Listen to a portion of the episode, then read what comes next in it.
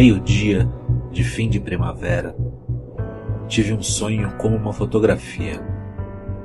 Vi Jesus Cristo descer à terra. Veio pela encosta de um monte, tornando outra vez menino, a correr e a rolar-se pela erva, e a arrancar flores para as deitar fora, e a rir de modo a ouvir-se de longe. Tinha fugido do céu era nosso demais para fingir-se da segunda pessoa da Trindade. No céu era tudo falso, tudo em desacordo, com flores e árvores e pedras.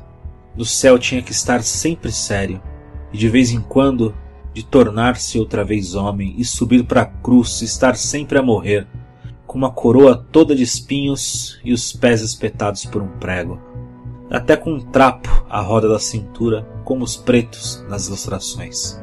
Nem sequer o deixavam ter pai e mãe como outras crianças. Seu pai era duas pessoas.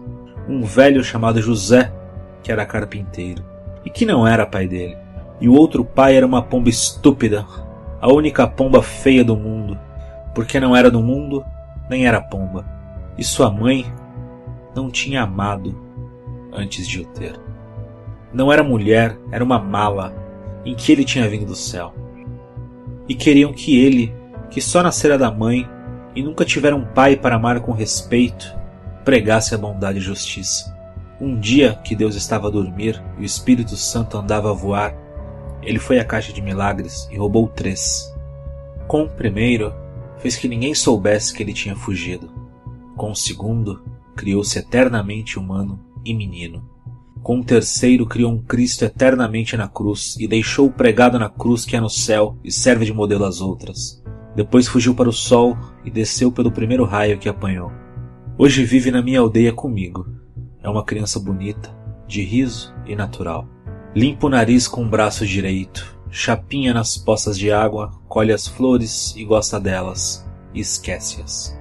Atira pedras nos burros, rouba a fruta dos pomares, e foge a chorar e a gritar dos cães. E porque sabe que elas não gostam e que toda a gente acha graça, corre atrás das raparigas pelas estradas e levanta-lhes as saias. A mim, ensinou-me tudo. Ensinou-me a olhar para as coisas. Aponta-me todas as coisas que há nas flores. Mostra-me como as pedras são engraçadas quando a gente as tem na mão. E olha devagar para elas. Diz-me muito mal de Deus. Diz que ele é um velho estúpido e doente sempre a escarrar no chão e a dizer indecências. A Virgem Maria leva as tardes da eternidade a fazer meia, e o Espírito Santo coça-se com um bico, empolera-se na cadeira e suja-as. Tudo no céu é estúpido como a Igreja Católica. Diz-me que Deus não percebe nada das coisas que criou, se é que ele as criou, do que duvido.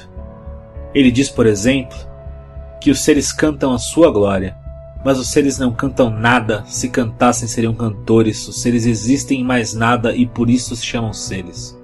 E depois, cansados de dizer mal de Deus, o menino Jesus adormece nos meus braços e eu o levo no colo para casa. Ele mora comigo na minha casa, a meio do outeiro. Ele é a eterna criança, o Deus que faltava. Ele é o humano que é natural. Ele é o divino que sorri e que brinca e por isso é que eu sei com toda certeza que ele é o menino Jesus verdadeiro. E a criança tão humana que é divina. E esta minha cotidiana vida de poeta. E é porque ele anda comigo que eu sou poeta sempre. E que o meu mínimo olhar me enche de sensação e o mais pequeno som, seja do que for, parece falar comigo. A criança nova que habita onde vivo. Dá-me uma mão a mim e a outra a tudo que existe e assim vamos os três pelo caminho que houver, saltando e cantando e rindo e gozando o nosso segredo em comum, que é o saber por toda parte que não há mistério no mundo, que tudo vale a pena. A criança eterna acompanha-me sempre. A direção do meu olhar é o seu dedo apontando. O meu ouvido atento alegremente a todos os sons são as cócegas que ele me faz, brincando nas orelhas. Damo-nos tão bem um com o outro, na companhia de tudo, que nunca pensamos um no outro, mas vivemos juntos e dois, como um acordo íntimo, como a mão direita e a esquerda. Ao anoitecer brincamos as cinco pedrinhas no degrau da porta de casa.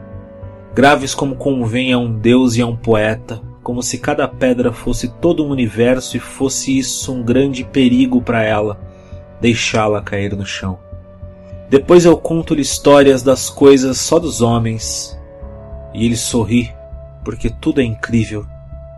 Ri dos reis e dos que não são reis, e tem pena de ouvir falar das guerras, e dos comércios e dos navios que ficam fumo no ar dos altos mares porque ele sabe que tudo isso falta àquela vontade que uma flor tem ao florescer, e que anda com a luz do sol a variar os montes e os vales, e a fazer doer nos olhos os muros caiados.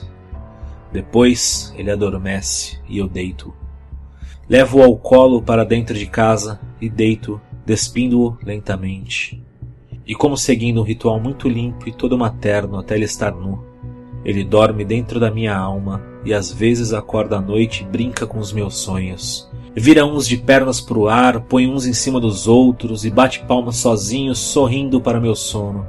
Quando eu morrer, filhinho, seja eu a criança, o mais pequeno. Pega-me tu ao colo e leva-me para dentro da tua casa.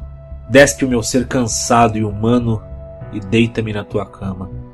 Conta-me histórias caso eu acorde para eu tornar a adormecer, e dá-me sonhos teus para eu brincar até que eu nasça qualquer dia que tu sabes qual é. Esta é a história do meu menino Jesus.